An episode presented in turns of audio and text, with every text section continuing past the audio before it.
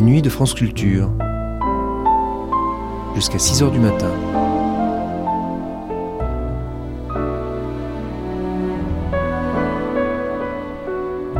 France Culture la nuit, une mémoire radiophonique.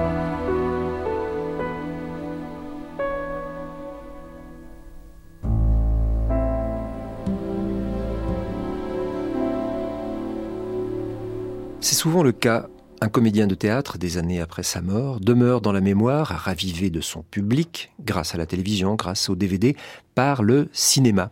C'est sans doute ce qui arrive à Jean-Pierre Cassel, disparu en 2007. Lorsque fut diffusée l'émission qui suit, Images et visages du théâtre d'aujourd'hui, nous étions en 1969. La décennie 50 avait vu Jean-Pierre Cassel débuter au cinéma dans de petits rôles, mais dans les années 60, les rôles avaient pris de l'importance grâce au jeu de l'amour, au farceur, à l'amant de cinq jours, au monsieur de compagnie de Philippe de Broca, mais aussi au caporal épinglé de Jean Renoir, à Arsène Lupin contre Arsène Lupin d'Édouard Molinaro. Mais de cinéma, il sera peu question, puisque l'émission de Moussa Abadi concerne avant tout, rappelons-le, le théâtre. De toute façon, cinéma, théâtre, Jean-Pierre Cassel ne croyait pas aux vocations pures.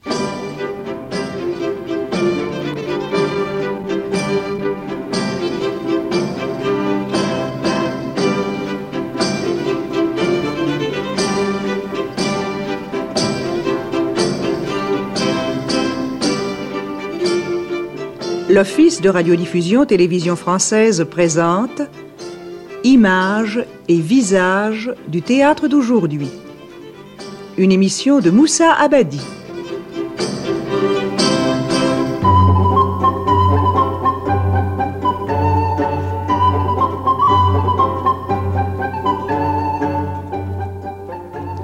Entretien avec Jean-Pierre Cassel.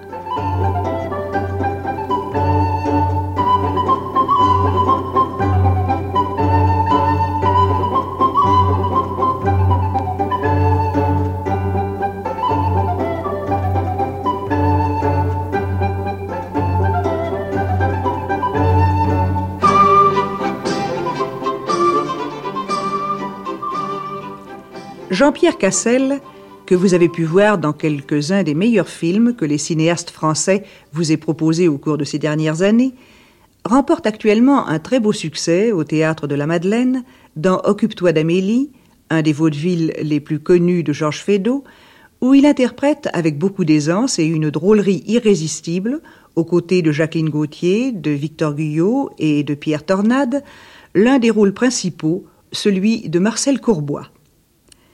Et comme cet excellent comédien a bien voulu prendre part à l'entretien que nous consacrons aujourd'hui à sa carrière, nous lui demandons d'abord, sans plus attendre, d'évoquer pour vous les premières étapes de sa vie.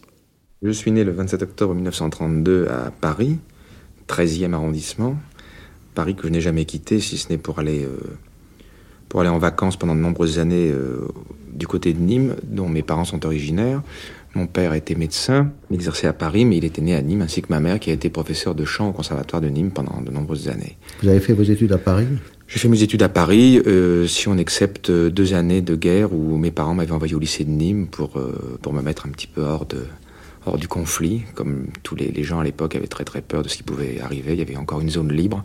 J'ai passé deux années à Nîmes, au lycée de Nîmes quand j'étais très enfant. Et à Paris, c'est au lycée Rollin et Condorcet À Paris, j'ai fait des études un petit peu euh, chaotiques, c'est-à-dire j'ai d'abord été à l'école communale euh, dans mon quartier, ensuite je suis monté au lycée Rollin. J'étais pas un, un, élève très très brillant, euh, surtout à mesure que je m'approchais de, des examens, du baccalauréat, entre autres. Alors je suis allé au lycée Condorcet, puis je restais un an, et là on m'a mis dans un cours privé qui s'appelait le cours euh, Fradin pour essayer à toute force de me faire avoir mon baccalauréat que je n'ai pas eu. Et j'étais déjà euh, enfin attiré par par le spectacle, le monde du spectacle sous toutes ses formes. J'ai toujours aimé par exemple euh, tout ce qui avait rapport au rythme, à la musique, de rythme et à travers la musique on se met un peu à danser, on se met j'étais très très spectateur de tout. J'adorais aller au cinéma, j'adorais aller au théâtre, j'adorais aller au musical. Je continue d'ailleurs à avoir la même euh, fringale. la même fringale de spectacle, la même joie à, en tant que spectateur à tout ce que je vois. Et vous aviez pris des cours de danse? Et alors oui, comme c'était une chose qui quand même euh, me préoccupait beaucoup, enfin, j'avais envie de m'exprimer avec ça. J'ai un peu travaillé euh, les claquettes, j'ai un peu fait de danse classique chez Léo Stats, parce que ma sœur faisait la danse classique aussi, elle m'avait réussi à m'entraîner là. Pendant que vous étiez au lycée Pendant que j'étais au lycée, oui, c'était quand j'étais, enfin quand j'avais 14-15 ans. Quoi. Parce que vous vouliez devenir danseur professionnel Je ne voulais pas devenir danseur, j'ai jamais eu l'idée de devenir danseur, parce que je crois que c'est un métier... Euh, enfin bien bien plus difficile et bien plus ingrat que que n'importe quel autre, encore plus que chanteur et que comédien et que parce que ça demande une discipline physique monstrueuse. Euh, c'est une forme d'esclavage. Je crois qu'on ne peut être danseur que si on fait abstraction de toute vie euh, humaine à côté. Et, je pense en plus qu'il faut démarrer très tôt, qu'il faut avoir des dons exceptionnels et une puissance de travail fantastique.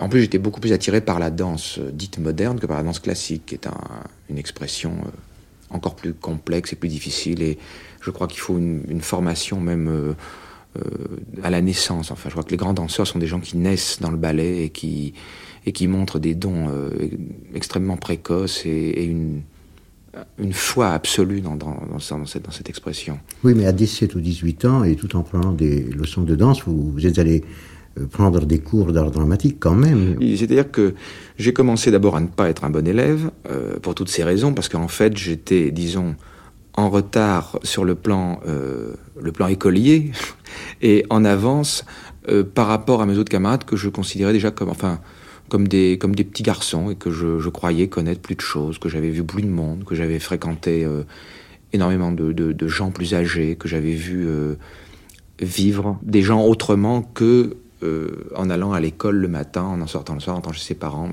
J'ai eu une assez grande liberté quand j'étais quand j'étais très jeune. Vos parents vous laissaient faire Mes parents, oui. Mon père était était un médecin généraliste. Il avait une très grande.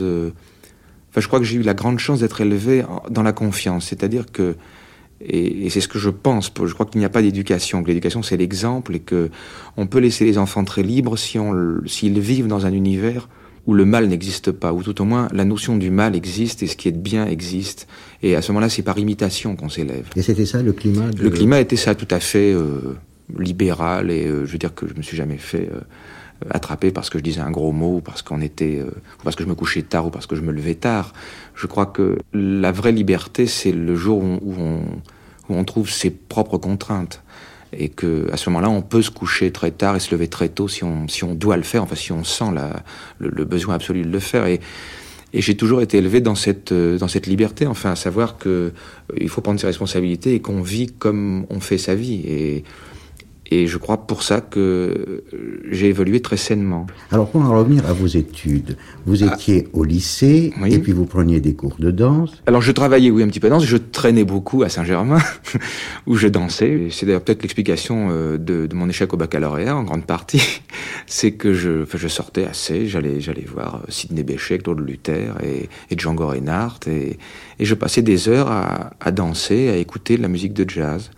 Et j'ai rencontré à ce moment-là beaucoup de gens qui me considéraient certainement comme un enfant, euh, enfin un jeune, enfin un adolescent, mais avec qui j'avais quand même des contacts euh, un peu plus intéressants. Enfin, c'était des gens plus âgés que moi. Je sentais très bien que je ne faisais pas partie de leur univers, mais je me suis aperçu en les retrouvant plus tard que déjà ils me considéraient comme vous avez un peu adopté. Vous m'avez un petit peu adopté. J'étais un petit peu le bon, le garçon qui venait danser tous les soirs. C'était formidable cette, cette époque. Il y avait toute une une bande de jeunes gens qui étaient admis au, enfin, dans ce temple du jazz et dans cette boîte de nuit, en définitive. Le Club Saint-Germain. Le Club Saint-Germain et le Vieux Colombier et la Rose Rouge, où il s'est passé des choses merveilleuses aussi sur un autre plan. J'ai connu Yves Robert et toute son équipe à l'époque, Rosy Vart et Amato et Tamise et C'était un peu la fin de... Euh, non, moi j'ai connu la grande, grande époque, à l'époque de Cinéma Sacre, de Fantomas, de... Bon.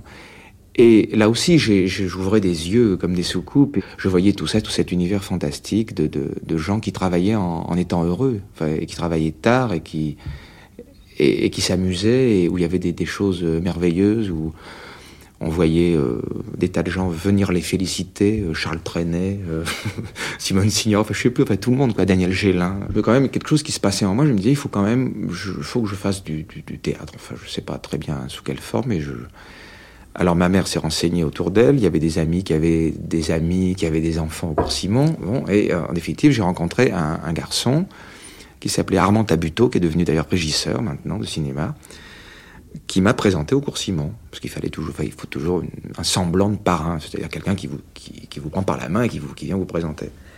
René Simon m'a vu deux minutes, il m'a dit bah, oui d'accord, c'est l'élève idéal. Bon, euh, alors vous commencez demain, tu, tu commences demain, apporte-moi euh, n'importe quoi, une fable de la fontaine. Et alors bon, je suis venu, je suis rentré au cours. Puis alors là, c'était, euh, ça a été une grande panique.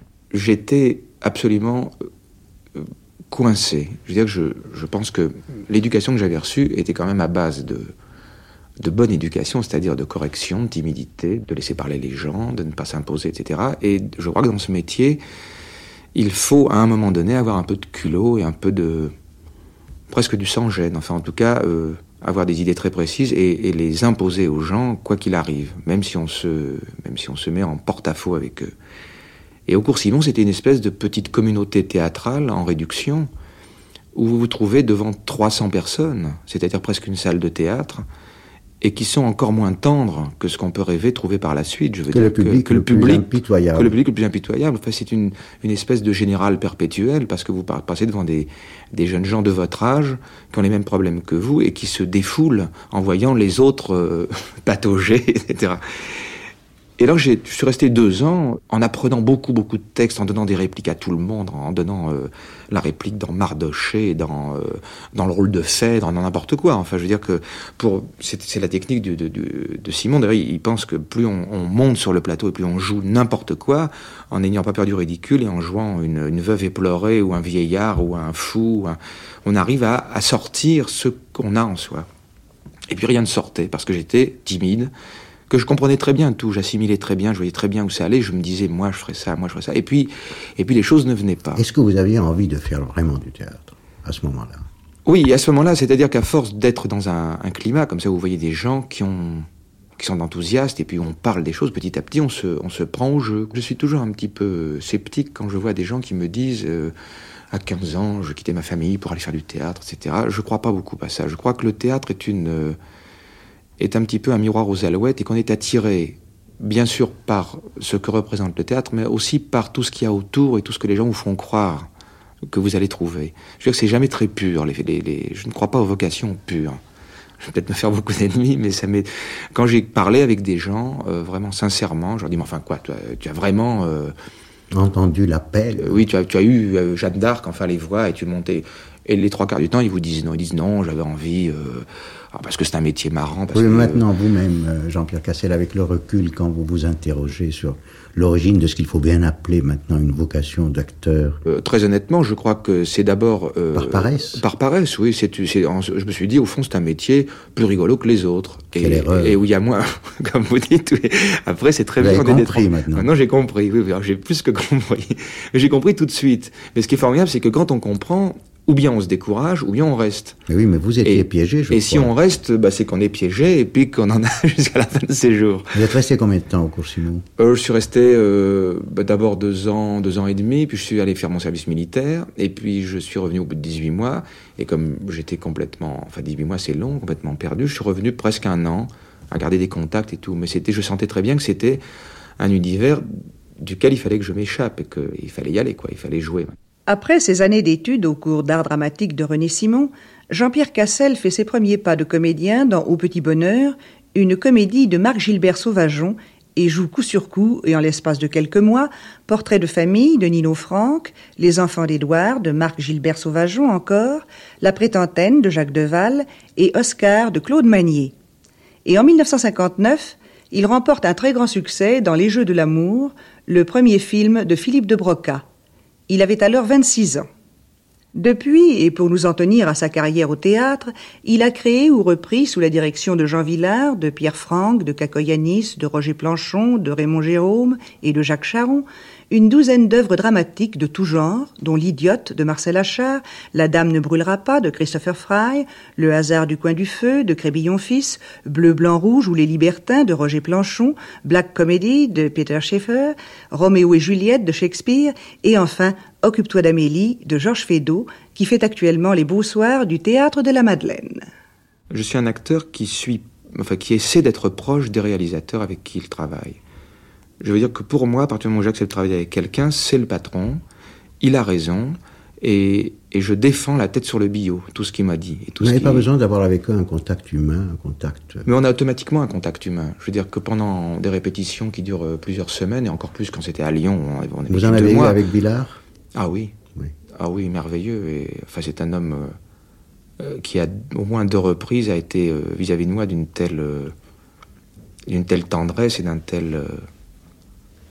Euh, enfin, tellement extraordinaire que pour moi, oui, euh, comment C'est un homme, un homme merveilleux, en fait. Au cinéma, depuis le premier film avec Dobroka, vous en avez tourné euh, 15 ou 16. Oui, à peu près. Mais avec de, aussi de très grands metteurs en scène. Vous avez tourné avec Dobroka, donc 4 ou 5 films. Avec Mm. Quatre Dobroka. films. Quatre Mm. films. Vous en avez tourné avec euh, Carbonneau. Oui, Avec deux films. Renoir. hum, avec Renoir. Bardem. Avec Abel Gance, avec Bardem, avec René Clair. Euh, peur d'oublier. avec euh, Melville, dernièrement. Avec lequel de ces metteurs en scène vous avez les- le plus d'affinité? Dobroka. Bien sûr, de Broca. euh, Oui, mais c'est lié, c'est- enfin, c'est lié à des tas de choses, à une, à une réussite euh, simultanée, à- le fait que nous avons le même âge, que nous avons connu les mêmes choses. Vous avez débuté ensemble. On a débuté ensemble. Enfin, ça, c'est un petit peu particulier. Avec Michel Deville, je me suis très très bien entendu. Le dernier film que, que j'ai fait cet été avec Brigitte Bardot. Et j'adore vraiment Jean-Pierre Melville. C'est un homme intelligent. Et en plus, il laisse passer, euh, on n'a qu'à voir ses films d'ailleurs, une telle sensibilité, une telle, euh, une telle humanité dans, le, dans la manière d'observer les êtres et de les, de les faire respirer dans un film et tout, que je suis euh, complètement séduit par lui. Ce qui est merveilleux, Jean-Pierre Cassel, c'est que vous avez réussi à trouver entre le cinéma et le théâtre un certain équilibre. Vous avez joué une quinzaine de pièces et tourné une quinzaine de films. Comment faites-vous pour trouver cet Ben, équilibre Je ne sais pas. Ça se fait C'est tout très seul ou difficile. bien- Oh, ça se fait, enfin oui, à la fois tout seul et puis en même temps, il faut. Je suis aidé dans mon métier par un ami qui est mon agent, euh, qui était au cours Simon avec moi, qui est devenu euh, agent par la suite. Et c'est lui que- qui décide pour vous Et non non, Comment il décide pas pour moi, mais je veux dire que c'est un point de repère et, et c'est un, un pivot très fort dans ma, dans ma vie professionnelle. C'est un, un- un garçon à qui je ne demande pratiquement jamais rien, sauf dans les cas où je suis troublé, où je ne sais pas trop quoi faire et tout. Et alors je vais vers lui, comme un peu vers le Un directeur de patriarche, là, un conscience. directeur de conscience, un sage qui vous dira. Et je dois dire que jusqu'à présent, il m'a toujours euh, Bien guidé. bien guidé. Il m'a dit ça, il faut que tu le fasses. Alors que quelquefois, j'avais pas envie. Mais les choses se présentent un petit peu comme ça. Quelquefois, c'est des pièces qui se présentent, quelquefois, c'est des films. Et il s'est trouvé effectivement que jusqu'à présent, ça a été à peu près équilibré. Mais parce que j'ai toujours cassé, euh, quand ça marche trop bien au cinéma dans un style, par exemple, quand on a voulu me faire jouer euh, 25 fois de suite le farceur ou les jeux de l'amour, j'ai refusé. J'ai été faire du théâtre et c'était La Dame ne brûlera pas. C'est-à-dire le contraire d'un personnage euh, léger. Je voudrais vous poser une question un peu indiscrète, Jean-Pierre Cassel. Vous venez de me parler justement de ces films. Et si l'on devait faire votre portrait à travers ces personnages de cinéma que vous avez incarnés, comme on dit, on dirait que Jean-Pierre Cassel est un personnage très gai, léger, insouciant, un peu désinvolte. Est-ce que cela correspond à votre vraie nature? Non, pas du tout, non. Pas du tout. Je n'ai aucune désinvolture. Si je pense que la désinvolture est une chose euh, et, et fait la qualité ou le défaut qui fait abstraction de la sensibilité des autres. C'est-à-dire que quand on dit de quelqu'un qu'il est désinvolte, ça veut dire qu'il passe, il passe par-dessus beaucoup de choses. Alors je ne crois pas être comme ça, plutôt le contraire. Je fais toujours très très attention à, à ça. Léger, je ne le pense pas non plus. Je crois que je fais au, au contraire attention à, aux choses graves de la vie.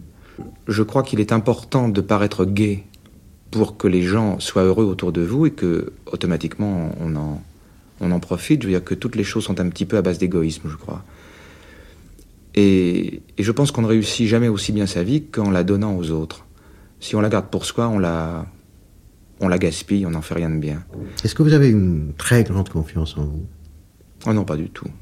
Non, je sais qu'il y a des choses que je peux bien réussir dans certaines conditions et entouré de tout un, un univers qui est- qu'il est, très difficile de réunir quelquefois. Et- Alors, malgré votre réussite, car c'en est une incontestablement, vous restez un peu. Enfin, la réussite, ne, ne- ça n'est qu'un mot, la réussite, parce que pour, pour ce qui est la réussite pour les gens, pour soi, quelquefois, une catastrophe. Je veux dire que, euh, enfin, même pour ne prendre que l'exemple d'Occupe-toi d'Amélie, euh, qui, est, qui, est, bon, qui est une pièce qui, est- qui a l'air de voler vers un très très gros succès public, euh, qui marche très fort et tout, pour moi, euh, c'est c'est loin d'être une réussite. Je veux dire que c'est un, un personnage où j'ai eu beaucoup de mal, euh, que j'ai eu beaucoup de mal à approcher, ou dans lequel je ne me sens pas complètement libéré de tas de problèmes techniques et, et, euh, et, puis, en, et puis en plus, je n'ai pas eu l'adhésion. Je veux dire, à partir du moment où même il y a une personne, même la plus bête soit-elle, qui ne, vous, qui ne vous aime pas, c'est celle-là à laquelle on pense. Alors parce que vous avez besoin de, de l'adhésion ah, oui, unanime. Bien sûr, je crois qu'on est heureux que même si tout le monde vous dit oh, ce que tu es merveilleux et tout, s'il y a un clodo qui passe et qui dit ouais monsieur je vous aime pas, c'est celui-là auquel on fera attention, touche. bien sûr. Vous êtes au fond très très sensible à, aux réactions de, du public. Bien sûr, oui, ah oui, je crois que c'est. Mais si on n'est pas sensible aux réactions du public, on ne peut pas, on ne peut pas être acteur. Je veux dire qu'on vient enfin, quand même. Vous savez, un comédien, un comédien qui joue, qui joue des comédies, des tragédies, des drames, ne peut pas rallier toujours. Non, bien sûr, mais bien sûr, oui. Il y a toujours un critique qui dira Jean-Pierre Cassel est moins bon dans cette oui, pièce qu'il qu l'a été dans tel autre. Ah, mais c'est évident, oui. Non, mais je crois qu'aussi c'est absolument indispensable de de rester comme ça parce que le jour où on où on se moque de la vie des autres, je crois qu'on ne fait plus de progrès. Il y a une question, Jean-Pierre Cassel, que j'hésite à vous poser. Il y a quelque temps, vous avez vécu des moments atroces, terribles. Je voudrais savoir si l'exercice de votre métier de comédien vous a aidé à surmonter ces épreuves. Ah oui, je suis sûr que oui. Oui, je pense que on se, enfin, c'est un métier qui vous sauve la vie chaque fois que j'ai eu des, des, choses graves dans ma vie, le fait, j'ai eu le bonheur de jouer au, moment même où ça se passait. Et, là, vous vous trouvez tout d'un coup obligé de, de, faire, faire fonctionner la machine, quoi. Alors que si vous étiez chez vous, euh, bah, je pense qu'on est capable de faire n'importe quoi à ce moment-là. Et je crois que c'est indispensable, et je connais beaucoup d'acteurs qui ont eu des. Les mêmes, enfin, tous, les, tous les êtres humains ont des, des choses graves dans leur vie, et, et si on a la, chance, enfin, la malchance de ne pas travailler, c'est beaucoup, beaucoup plus dur. Et je crois que c'est, oui, capital de, de travailler, et même euh, d'être obligé, enfin. Je crois que c'est ça qui vous, qui vous tire d'affaire. Et maintenant, Jean-Pierre Cassel, avez-vous le sentiment d'avoir réussi votre vie de comédien? Oui, enfin, comme comédien, je veux dire que j'ai accumulé euh, un certain nombre de rencontres. J'ai mis bout à bout quoi, des choses, des choses euh, qui ne sont pas méprisables, loin de là même. Et j'ai rencontré des gens passionnants et j'ai, je me suis enrichi au contact. Enfin, mon métier m'a enrichi. Bon, alors dans ce, sens, ce sens-là, je crois que euh, je, fais une carrière positive, mais on ne peut pas dire j'ai réussi mon métier, j'ai raté ma vie. Je veux dire que c'est le jour où on meurt, on peut dire, on peut faire un calcul. Enfin, les, autres le font pour vous. Ils disent, tiens, il a fait ça, c'était bien. Et puis, il n'y a que vous qui le savez. D'ailleurs, si vous avez encore un petit moment de lucidité avant, vous pouvez vous dire, tiens, ça j'ai réussi ou ça j'ai raté. Pour le moment, je n'en sais rien. Je veux dire que je ne suis pas, je suis pas mal dans ma peau, ce qui est déjà euh, fantastique. Il y a une chose qui me, qui me gêne beaucoup dans ma vie, c'est que j'aimerais pouvoir me débarrasser de rancœur. Je veux dire, je crois qu'on on réussit sa vie, euh, mettons d'acteur d'une part et puis d'homme, le jour où on sait pardonner. Et, et, vous ne savez pas pardonner Oh, il y a des choses que je ne sais pas pardonner, non. Et c'est ce qui me. C'est sûrement ce qui, me, ce qui me gêne le plus dans ma vie. Pour quel défaut avez-vous le moins d'indulgence?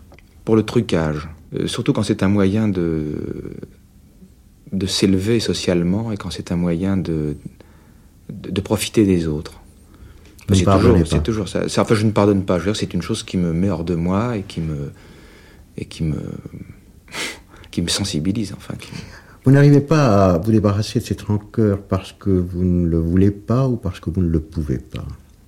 Bien, il y a des moments où je ne le peux pas et des moments où je ne le veux pas. Je crois que dans tout, je crois qu'on peut arriver à tout, mais il y a des moments où c'est où ça me retombe dessus, enfin comme, comme une bête qui vous, griffe le dos, ou qui vous griffe le, cœur, ou l'estomac, ou le, ventre. C'est une chose très très physique. Je crois que, en fait, les, moments où j'ai pu me, libérer un peu de ces rancœurs et tout, c'est quand j'étais, dans le trou, quand j'étais pas, bien.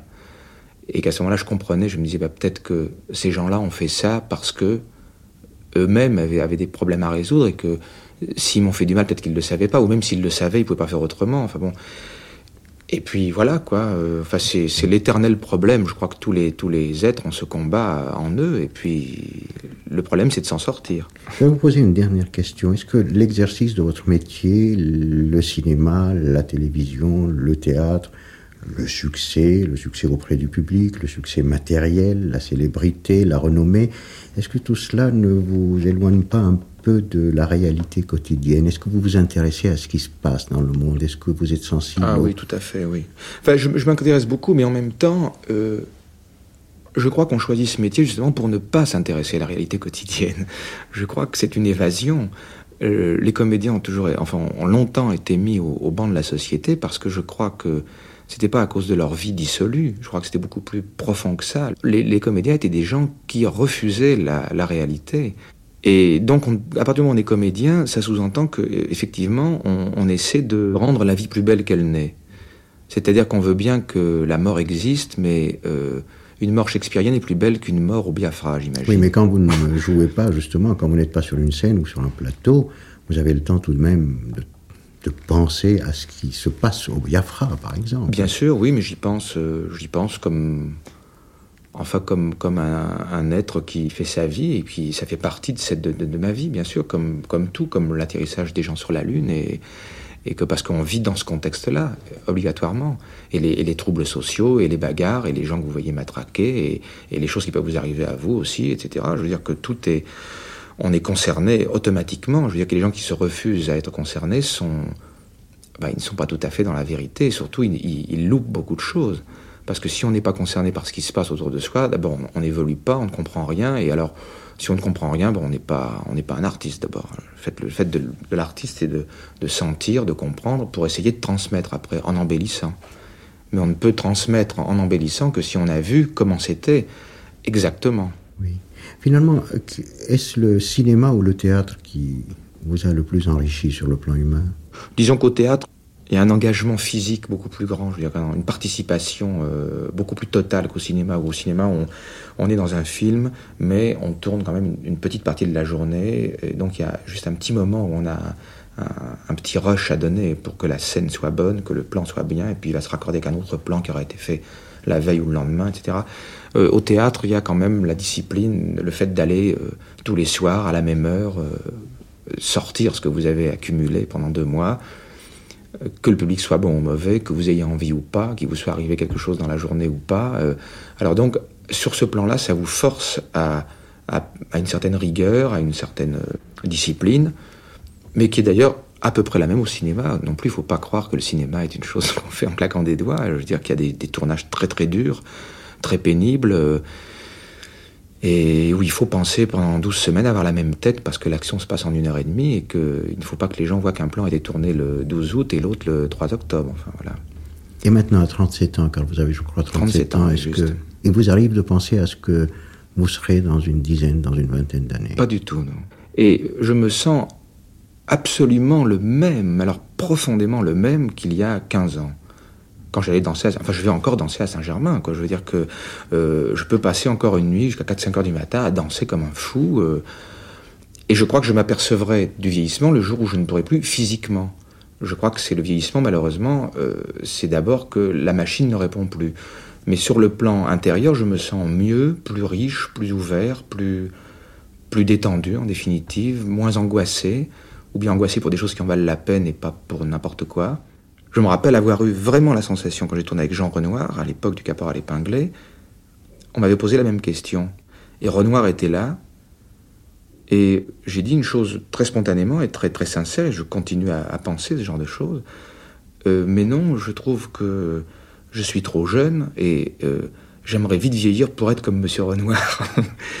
et bon, il y avait Renoir avait été très très ému, je crois et tout. Mais parce que vraiment, je pense qu'il y a des gens, on a envie de ressembler à des gens et on ne sait pas s'ils ont 30 euh, ans ou 87 ans, ça n'a pas d'importance. C'est ce qui se dégage de quelqu'un qui est formidable et d'être. Euh, il y a des moments où Villard euh, a été devant moi un être à qui j'aurais aimé ressembler un jour, mais sans savoir l'âge qu'il avait, ça m'était égal.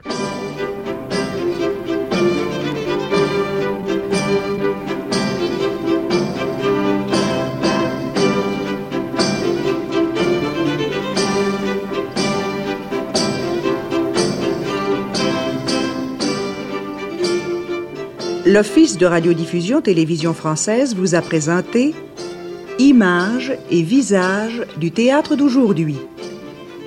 C'était un entretien avec Jean-Pierre Cassel. Prise de son Gilbert Costa, speakerine Jacqueline Claire.